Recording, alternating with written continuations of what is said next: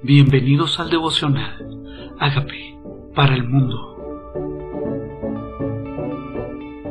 Segunda de Tesalonicenses capítulo 2. Manifestación del hombre de pecado. Pero con respecto a la venida de nuestro Señor Jesucristo y nuestra reunión con Él, os rogamos, hermanos, que no os dejéis mover fácilmente de vuestro modo de pensar, ni os conturbéis ni por espíritu, ni por palabra, ni por carta, como si fuera nuestra, en el sentido de que el día del Señor está cerca. Aquí una de las cosas que más especulaciones hay es acerca de la venida del Señor, de qué día llega, de cuándo llega, de cómo va a llegar, de cuáles son las señales antes de su venida. Por eso dice, no te dejes mover. Nadie os engañe en ninguna manera, porque no vendrá sin que antes venga la apostasía y se manifieste el hombre de pecado, el hijo de perdición, el cual se opone y se levanta contra todo lo que se llama Dios o es objeto de culto. Entonces yo hablaba ayer, basado en 1 Tesalonicenses capítulo 4, de dos acontecimientos que uno es el rapto y otro es la segunda venida. En el rapto es para ser tomados todos aquellos que hemos creído en el Señor y guardarnos de la ida venidera. Y aquí habla de la segunda venida del Señor, que dice que primero se va a manifestar el hombre de pecado.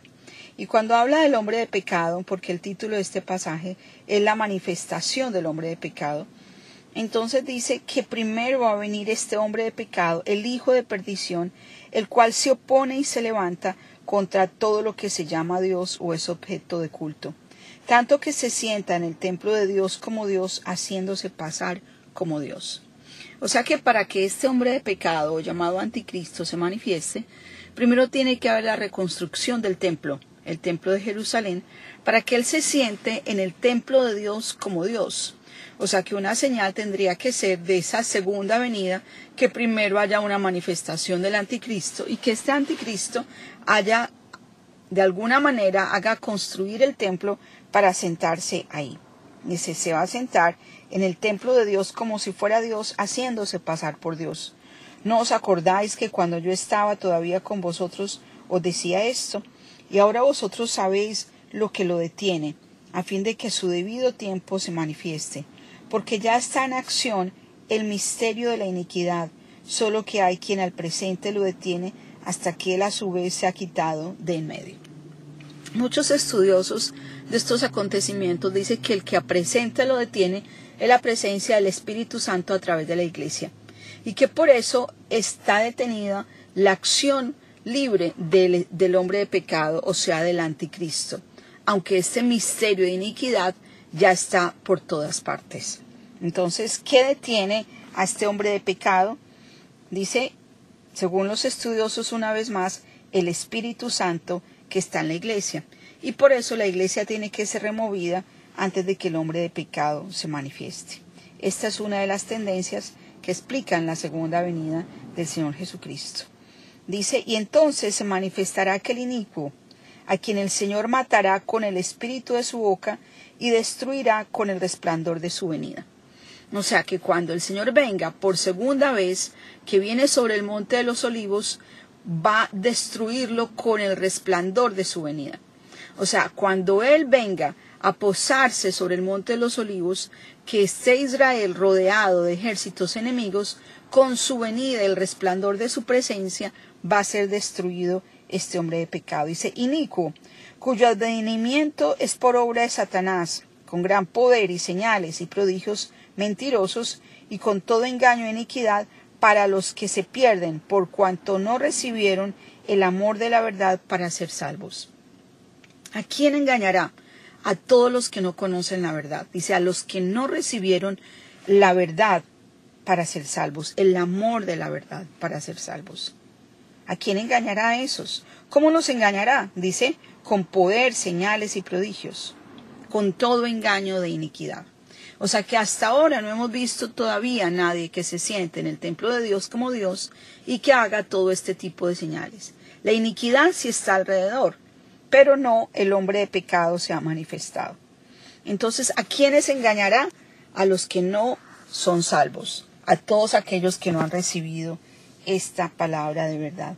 Dice, por esto Dios les envía un poder engañoso para que crean la mentira, a fin de que sean condenados todos los que no creyeron a la verdad, sino que se complacen en la injusticia. O sea, ¿quién les envía un espíritu de mentira, un poder engañoso para que no crean? Dios, por cuanto no aceptaron la verdad ni el amor. Escogidos para salvación.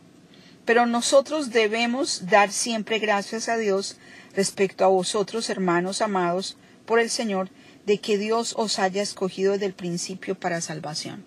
Una de las cosas que más debemos agradecer a Dios es que Él dispuso nuestro corazón para aceptarlo, porque otros muchos han escuchado este mismo mensaje y no lo han aceptado.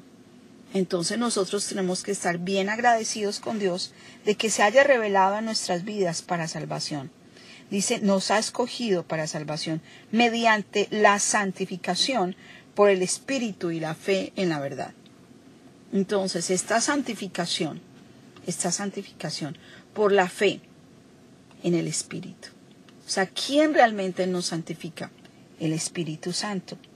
Y entonces dice que principio para, nos escogió desde el principio para salvación mediante la santificación. O sea, Dios quiere que nosotros seamos santificados con el poder del Espíritu Santo, dice, en fe y en la verdad. No es simplemente aceptar al Señor Jesús. Él quiere que nuestra vida sea transformada. ¿Qué transforma nuestra vida? El Espíritu Santo. ¿Cuándo? Cuando comenzamos a obedecer y conocer la verdad. Dice, a lo cual os llamó mediante nuestro Evangelio para alcanzar la gloria de nuestro Señor Jesucristo. ¿Cuál es el Evangelio sino la buena nueva de que Jesucristo murió por nuestros pecados?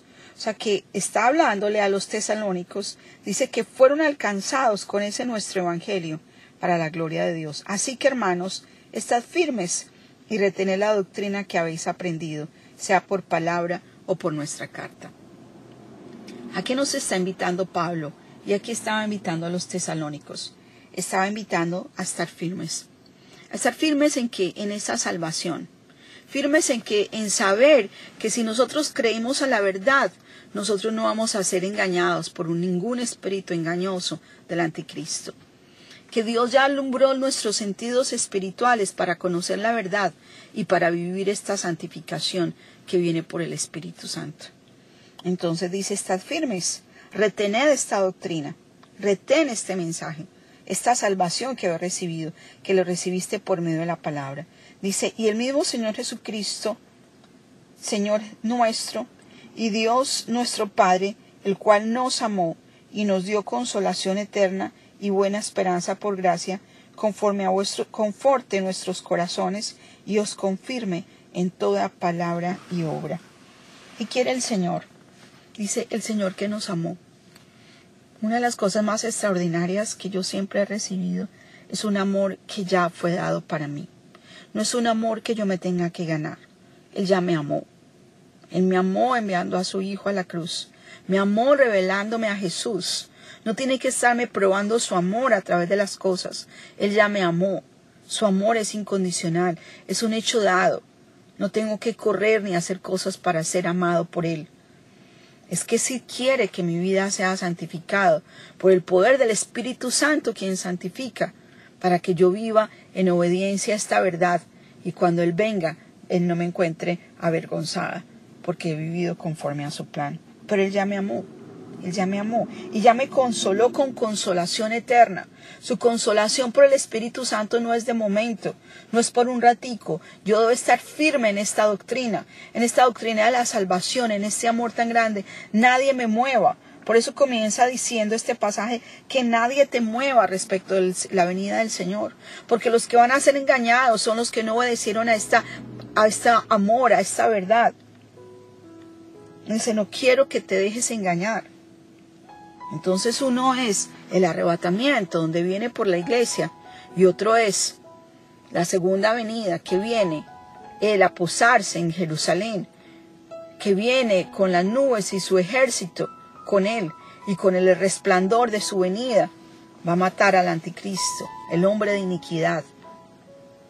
¿Y qué características tiene el hombre de iniquidad? Que se opone a todo lo que se llama Dios que se va a sentar en el trono, que va a hacer señales, que va a hacer prodigios. pero hay quien al presente lo detiene y está su iglesia. Es la presencia de su Santo Espíritu moviéndose a través de nuestras vidas. Y esta iglesia se tiene que seguir moviendo y ensanchando y creciendo y permaneciendo firme en esta verdad que hemos recibido, en esta doctrina que hemos recibido, en esta salvación tan grande que aceptamos por su misericordia, porque Dios en su amor nos escogió para que fuera revelada esta salvación. Ahora tenemos que decirle al Espíritu Santo, santifícanos. Santifica nuestra mente para que sea conforme a la mente de Dios. Santifica nuestra alma por la obediencia a la verdad. Santifica nuestros cuerpos para que cuando tú vengas nos halles listos, preparados para tu venida. ¿En qué estamos, Señor? Reconocemos que somos pecadores, pero tú moriste por nuestros pecados. Yo te invito a que entres a mi vida como Señor y como Salvador y hagas de mí la persona sana y libre que tú quieres que yo sea. Gracias por entrar a mi vida. Amén.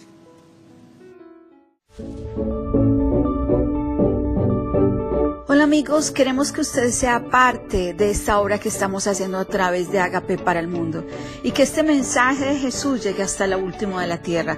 Si quieres donar en nuestra página web puedes hacerlo en agapeparalmundo.org o también a través de Cele en agapeoficial.gmail.com. Dios bendiga tu generosidad.